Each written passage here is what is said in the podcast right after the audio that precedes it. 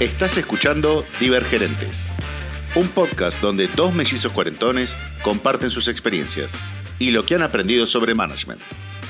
Habiendo vivido en culturas distintas y trabajado en industrias diferentes, exploran cuánto han divergido habiendo tenido el mismo punto de partida.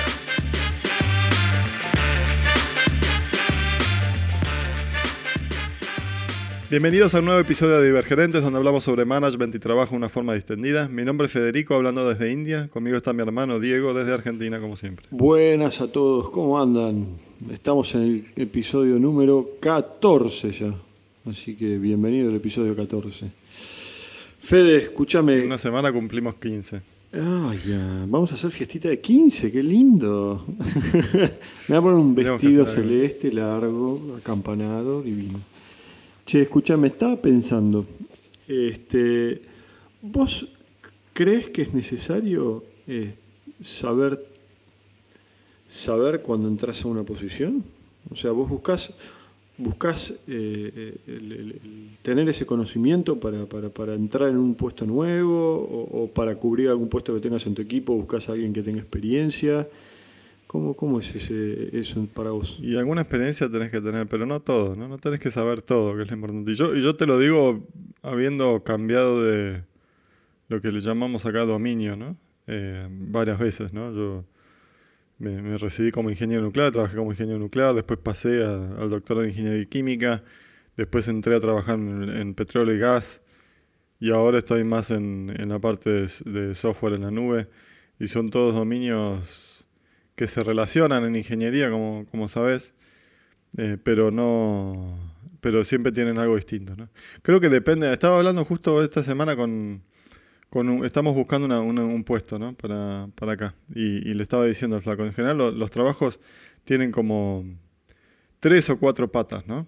Eh, por ejemplo, el, el, trabajo que estábamos buscando ahora es un, es un lo que le llamamos un, un product analyst o analista de productos, y el flaco tiene que saber un poco de, management de productos y diseños de productos, eh, de software, ¿no? Tiene que saber un poco de los procesos de ingeniería de software y cómo se, en general se maneja, cuáles son los tiempos, cómo se planean y esas cosas. Y tiene que saber del dominio también, ¿no? Que es eh, ingeniería de procesos, o bastante cercano a ingeniería de procesos, ¿no? Eh, y, o, ingeniería de petróleo en general, ¿no? Y entonces yo le decía al flaco, para, para tener un candidato potable necesitas al menos, es muy difícil encontrar a alguien que sepa todo, ¿no? Pero al menos necesitas tener dos de las tres patas eh, para, y, y, para que el, flaco pueda aprender, ¿no? Y en este puesto en particular le decía, podés tener dos de las tres patas, pero una de las patas para este puesto en particular tiene que ser del dominio, porque el flaco tiene que ser el referente del dominio para el equipo, ¿no? Entonces esa pata no puede faltar. El flaco teníamos, esto lo hablaban porque había candidatos que tenían mucha experiencia en diseño de productos dentro de software, pero no tanta experiencia dentro del dominio. ¿no? Entonces me preguntaba qué tal, qué pensaba yo de estos candidatos. ¿no? Y yo le decía, y eh, es un poco difícil para alguien que no viene del palo, ¿no? que no viene de, de ingeniería de procesos o ingeniería de petróleo, aprender sobre, sobre eso, ese dominio, ¿no? Si, si solo trabajaron, en, por ejemplo, en finanzas o en salud. Cuando, cuando decís dominio, ¿a qué te referís? Porque no, no, sé si lo termino de entender bien. ¿A qué te referís con dominio?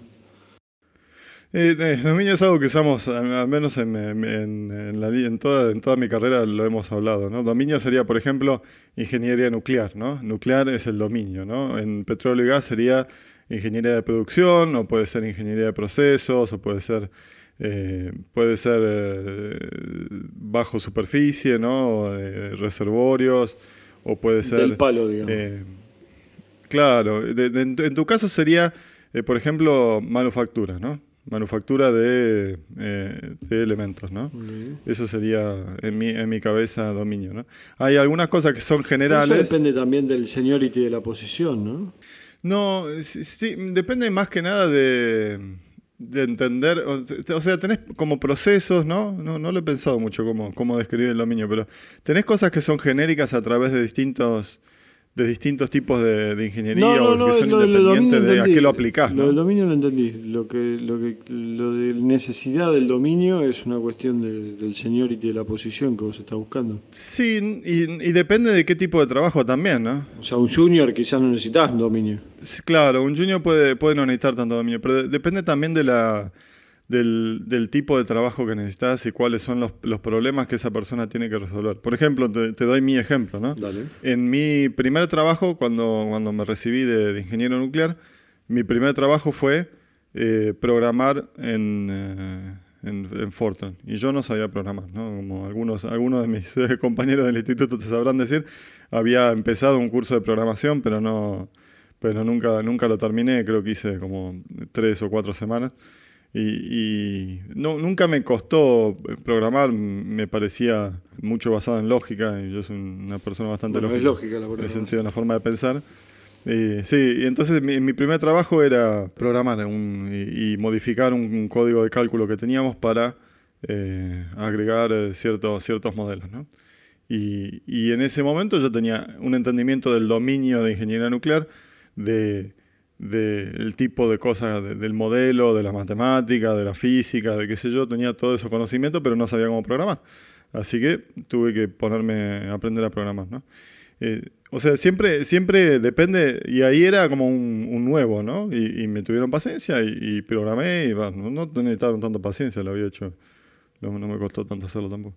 Pero, pero después, por ejemplo, cuando me pasé a, eh, al doctorado, empecé con bastantes cosas nuevas que no entendía. Por ejemplo, una parte de la matemática, del método numérico que estaba usando, por otra parte las ecuaciones de ingeniería química, pero tenía una cierta base común con lo que ya venía haciendo antes, ¿no? que era el tema de modelado, el tema de simulaciones y qué sé yo. ¿no? Como que lo pude, lo pude conectar. Eh, pero te doy otro ejemplo. Por ejemplo, ahora cuando me pasé a, a la nube en el trabajo que estoy ahora, la verdad que en muchas cosas todavía estoy bastante perdido en la parte técnica, ¿no? Pero para hacer mi trabajo no lo necesito. Mi trabajo es más tratar de ayudar a que la gente logre sus objetivos, organizarlo. Yo no soy el que necesito el dominio técnico. Es mi equipo el que necesita el dominio técnico. Yo los puedo guiar. Por supuesto que idealmente me resultaría mucho más fácil mi trabajo si tuviese ese dominio técnico, ¿no? Porque podría, eh, podría aconsejar y podría tomar decisiones un poco más eficientemente, ¿no? Pero mi trabajo, al menos para los desafíos que teníamos en ese momento cuando empecé, no, no tenían que ver con el dominio técnico, sino que tenía que ver con los procesos, con, con las personas, la comunicación. Sí, pero ojo, porque también, también sin, ser, sin ser del palo, no ser del dominio, muchas veces puede llegar a ver cosas que los demás, por sus prejuicios y sus su, su, su preseteo de cabeza, no logran ver. Eh, a mí me ha pasado, a mí me ha pasado que yo soy ingeniero mecánico, más o menos entiendo de máquinas. Pero más allá de lo que hice de, diseñar alguna caldera en la facultad, mucho más de eso no pasé. Cuando, me, cuando estuve de gerente de inyección, eh, las máquinas de inyección son máquinas súper complejas, súper complicadas. Y cuando tenía un problema, quizás yo los colaboraba tratándolos de ayudar a pensar y tratándolos de... pero también pensando un poquitito fuera de los preconceptos o de los prejuicios que tenía cada uno. Entonces, eh, yo qué sé, los técnicos quizás decían, no, el problema seguro que es esto, es la temperatura del cañón o es no sé qué, no sé cuánto. Y yo decía, y no puede ser, no sé, pienso, por cómo funciona el plástico, por lo que me explicaron, cómo, ¿no puede llegar a ser esto otro?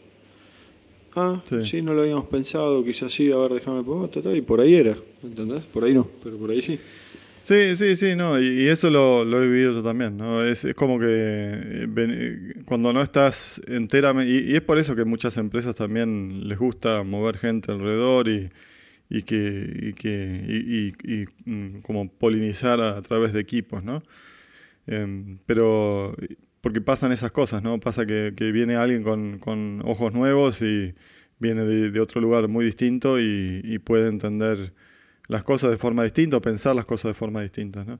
Muchas veces tiene que ver también con el pensamiento lateral y, saber cómo entender un problema o cómo resolver un problema, que es algo que va un poco independiente de, eh, del dominio en sí, ¿no? El tema de pensar en las bases, pensar desde cero eh, y, hacer un, análisis de, ¿cómo se llama? De raíz causa, se llaman en español también. Causa raíz. De causa raíz. Mm. Y ahora, entonces, te vuelvo a preguntar o a repreguntar de otra forma. Habiendo tenido la experiencia que vos tuviste, que dijiste que empezaste a programar o tomaste un puesto de programación sin saber programar, que te, entraste en una petrolera siendo nuclear, que entraste...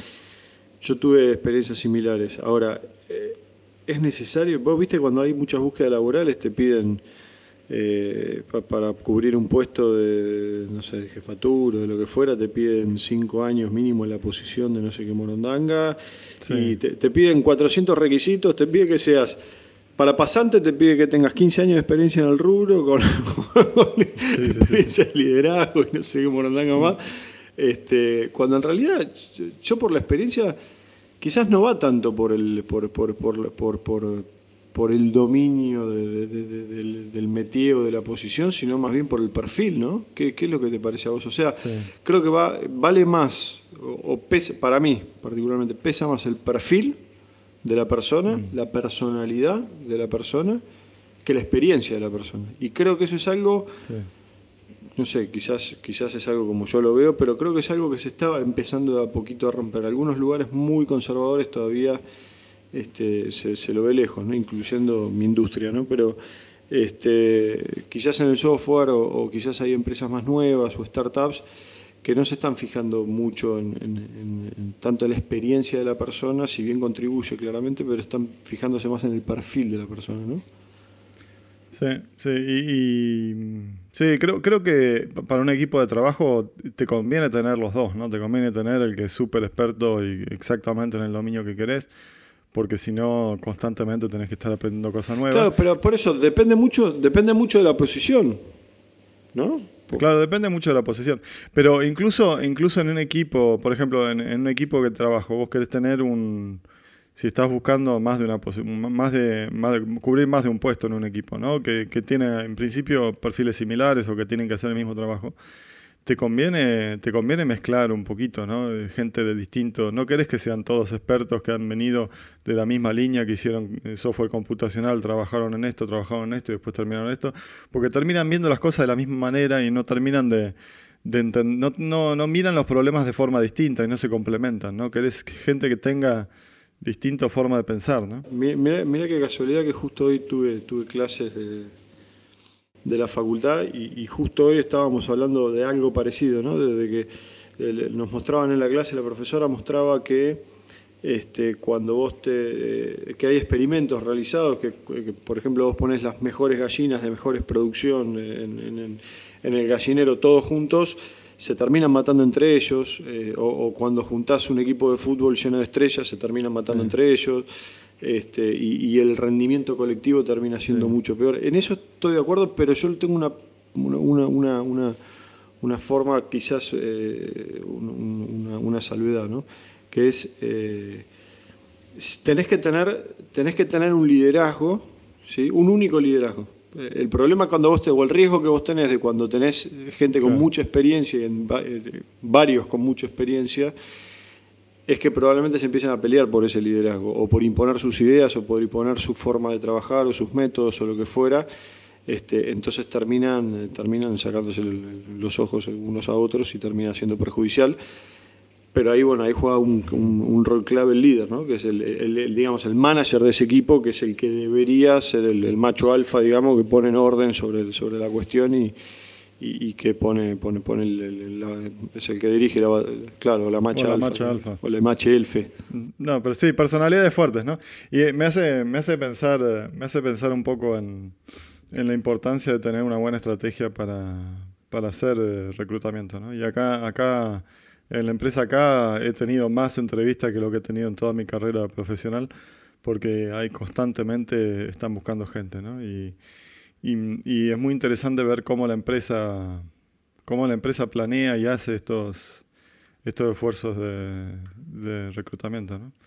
En el sentido de que tenés eh, una buena base de testeo de la parte técnica, pero también tenés una entrevista individual en tema de management, donde, donde ah, esas son las que tomo yo en general, que tienen que ver con eh, enganchar en la cultura de la empresa o, saber cómo va a poder trabajar en el equipo, cómo integrarse en la cultura de, trabajo de la empresa.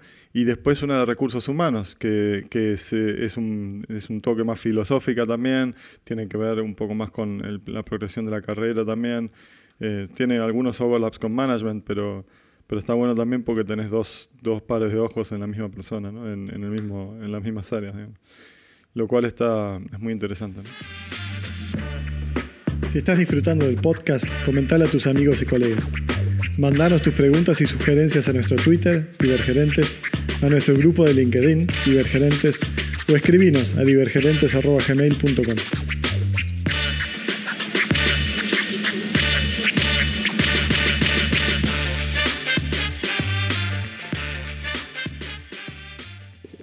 Yo, fui, yo fui gerente de inyección sin saber nada de inyección. Fui el responsable de logística, gerente de logística, sin, sin haber trabajado nunca en logística.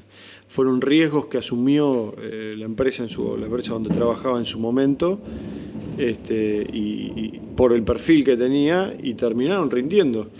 Después yo probé también este, con, equipos míos, con gente que el perfil eh, daba, como por ejemplo el, gerente de logística que tengo ahora en Faurecia, Gonzalo, él venía de finanzas, este, creo que ya lo había contado, este, y sin experiencia absoluta en, tema de logística, eh, nada, pero el perfil, un perfil muy bueno y y de, adaptable y de aprendizaje rápido y demás, nada, terminó, terminó siendo un éxito, lo mismo que, Brian, que era administrativo de recursos humanos y ahora es el que maneja todos los inventarios. En fin, yo creo que va, eh, por lo menos por experiencia propia, siempre fue eh, más, más importante el tema del perfil de la persona este, y el tipo de persona que estoy buscando para cubrir el puesto, que la empresa está buscando para cubrir el puesto, que este, la experiencia que pueda llegar a tener esa persona, porque, a ver, nadie nació sabiendo, entonces eh, el aprendizaje llega eventualmente. Si estoy de acuerdo, que te facilita el camino. la cosa, la cosa es esa, ¿no? Como, como decía yo, cada puesto tiene como distintas distintas áreas de conocimiento que se tienen que tener, y hay algunas que son más difíciles o distintos skill sets también, ¿no? Y alguna, algunos de estos que se pueden aprender eh, en una forma relativamente fácil y hay otros que no que es muy difícil. Por ejemplo, como, como decía en este ejemplo, ¿no? entender el dominio, que necesitas estudiar eh, ingeniería de petróleo, no es tan fácil. Eh, ahora, si, si, si haces como yo, por ejemplo, que había empezado como, como pasar de, nuclear al petróleo, ¿no? En realidad no necesitaba saber mucho del dominio del petróleo, que necesitaba saber era termohidráulica, necesitaba saber eh, ingeniería de fluidos y ese tipo de cosas ya las sabía. Entonces eh, tenía la base para hacer mi trabajo, la tenía. ¿no? ¿Vos, crees que para ser líder de un equipo vos tenés que tener los conocimientos técnicos? ¿Vos gestionás, gestionás conocimientos o gestionás gente? Eso, eso era lo que iba. ¿no? Cuando, cuando pasás a un puesto de manager o de líder, tenés ciertas cosas que son más importantes que el entendimiento del dominio, a mi parecer. ¿no?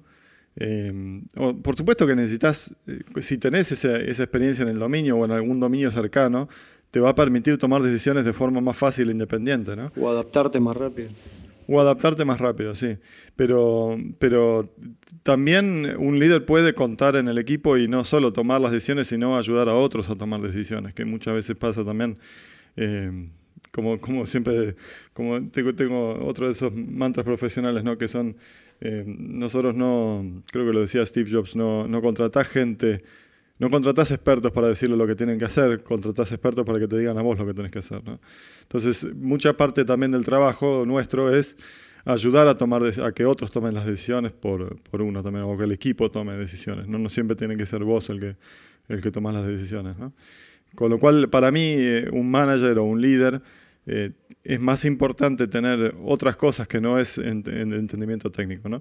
Por supuesto, los líderes, en, mi parecer, eh, a los que yo admiro mucho también, tienen ese entendimiento técnico también, ¿no? y, son capaces de tener una discusión de arquitectura del software eh, a un cierto nivel de detalle y, ayuda al tipo de decisiones, ¿no? Pero también muchas veces esas personas que tienen un entendimiento de dominio técnico no tienen el entendimiento, por ejemplo, de personas y cómo manejar personas, que para mí es muy importante también en el tema de ser manager, ¿no?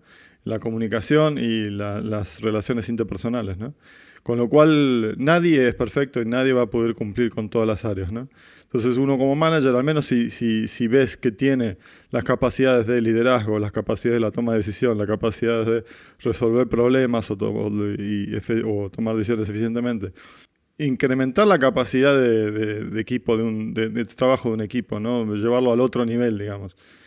Eh, entendimiento de procesos, entendimiento de un montón de cosas, realmente la parte del dominio pasa a ser una parte de eso. No, no, y una parte de, yo diría, de no, no la más importante. No diría que es la menos importante tampoco, pero no la más importante. Sí, sí, yo creo que eh, los conocimientos lo que te ayudan es, eh, o los conocimientos técnicos, más en nuestro, en nuestra ya nivel de liderazgo, de management, te ayuda a allanar un poco la, el camino que tenés que recorrer. A mí particularmente me gusta un poquitito no saber, no tener todos los conocimientos técnicos sino tratar de aprender junto con los, con los otros. muchas veces peloteo con, los equipos, mm. preguntándole, haciéndole preguntas sencillitas, preguntas muy puntuales para tratar de entender yo la situación.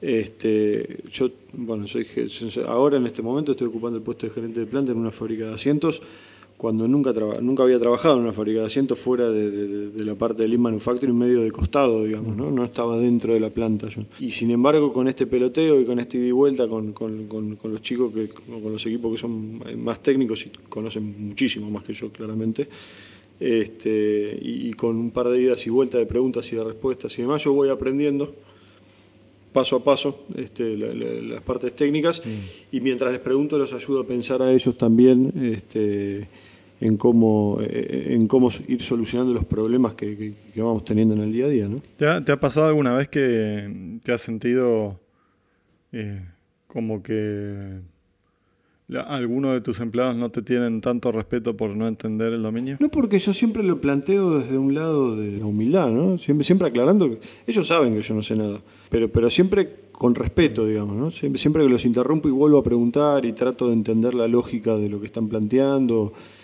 eh, siempre lo trato de hacer desde el lado de, mira, estoy queriendo aprender junto con vos, y que vos me expliques a ver cómo, cómo es esta situación, así yo te puedo ayudar. Eh, pero, pero no, la verdad que no. Mm. Sí me ha pasado que, quisieron puentearme o quisieron, quisieron venderme perro por liebre.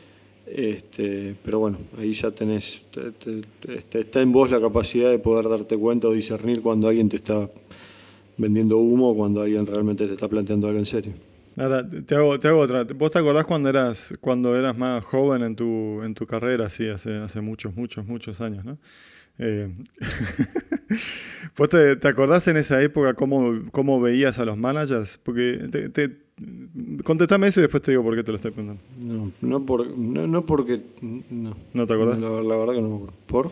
No, porque yo muchas veces lo que veo del, de la de la gente con menos experiencia, y especialmente los que recién empiezan después de la facultad o algo así, es que piensan que los managers eh, son gente que saben todo, ¿no? Y que, y que como que sea técnico o no técnico, en, esa, en, ese, en ese momento uno tiene el entendimiento de que el manager es el que sabe, ¿no?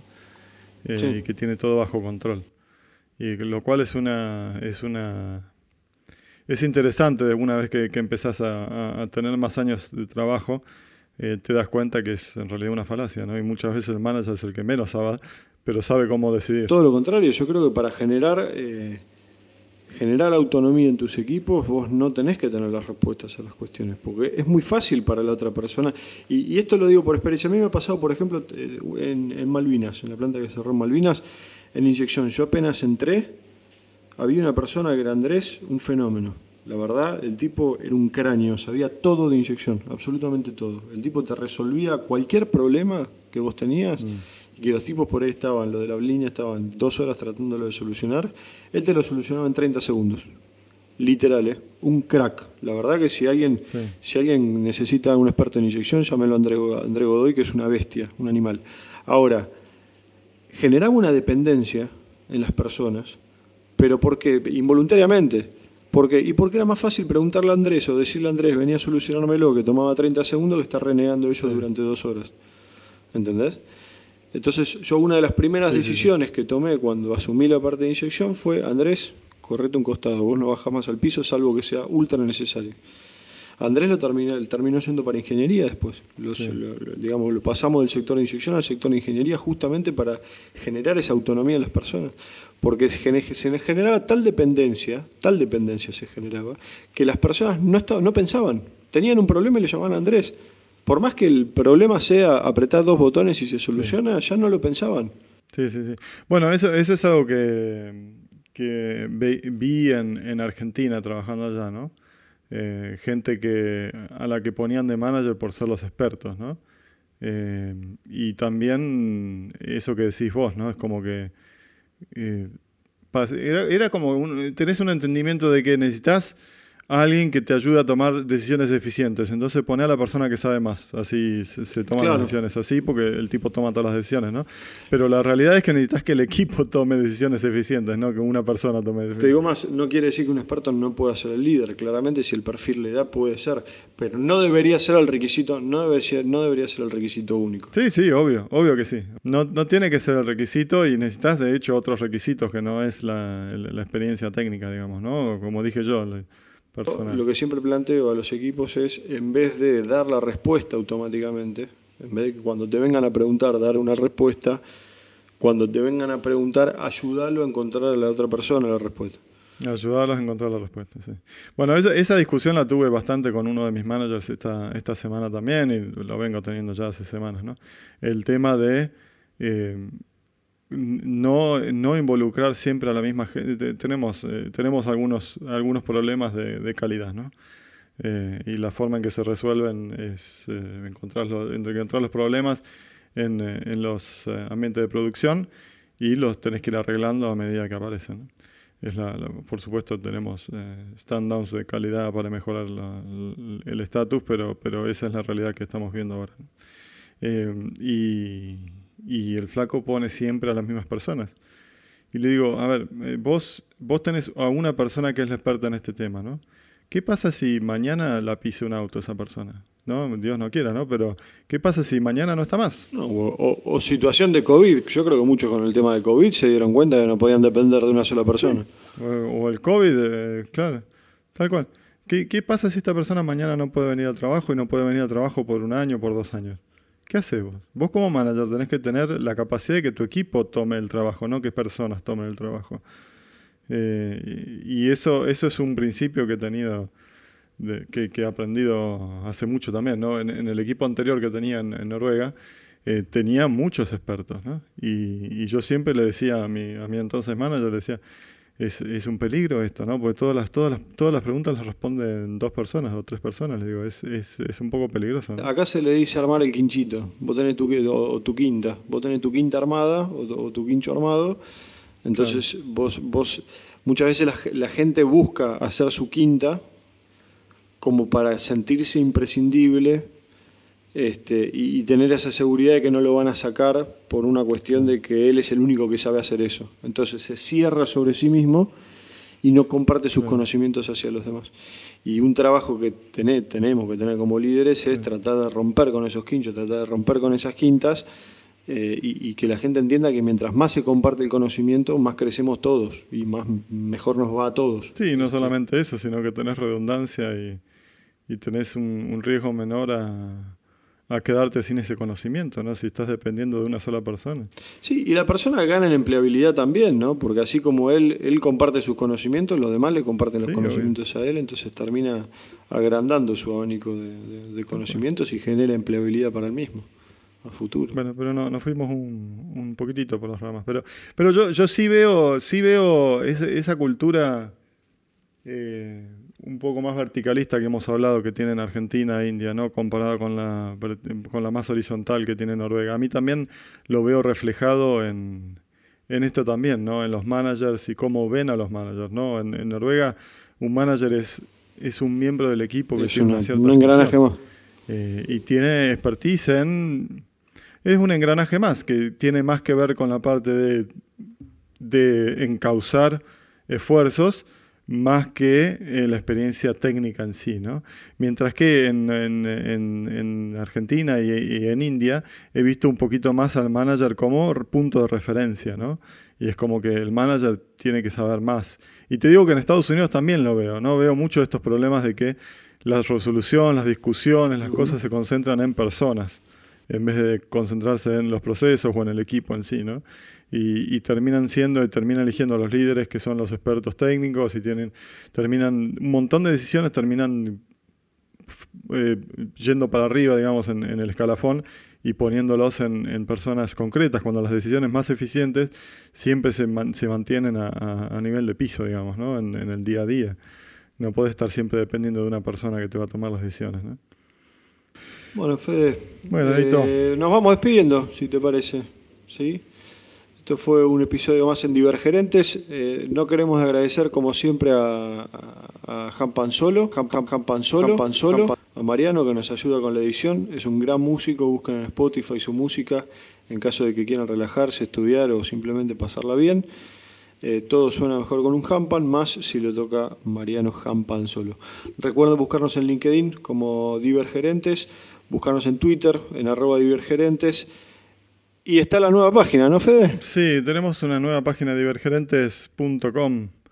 Eh, te redirecciona a nuestra página de Anchor, pero lo bueno que tienen ahí es que pueden dejar un mensaje de voz si quieren y lo podemos pasar en, en alguno de los próximos episodios, dependiendo de lo que digan, ¿no? Tenemos que aprender cómo, pero vamos a pasarlo. Primero tenemos que aprender cómo. No, no, sí, sí, sí, no, no, se puede, se puede, pero, pero está, está bueno, es, es, una forma de, de, incluirlos a, a, los que escuchan también en, acá en, en, eh, en, voz, ¿no? que es lo que también escuchan nuestro.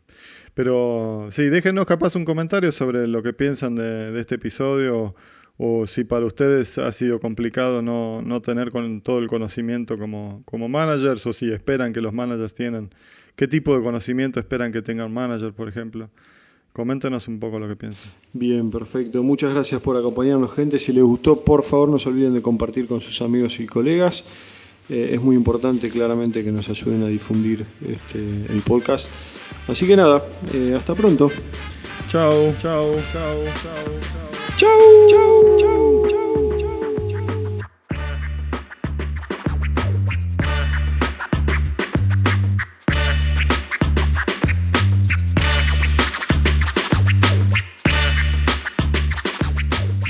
Decime vos y.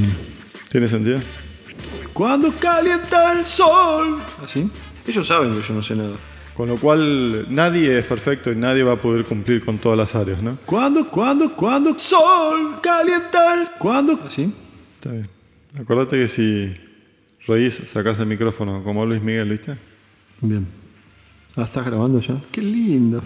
Vendarme perro por liebre. Bueno, las capacidades de... Eh, eh, ahí está, ese, ese va para el grupo.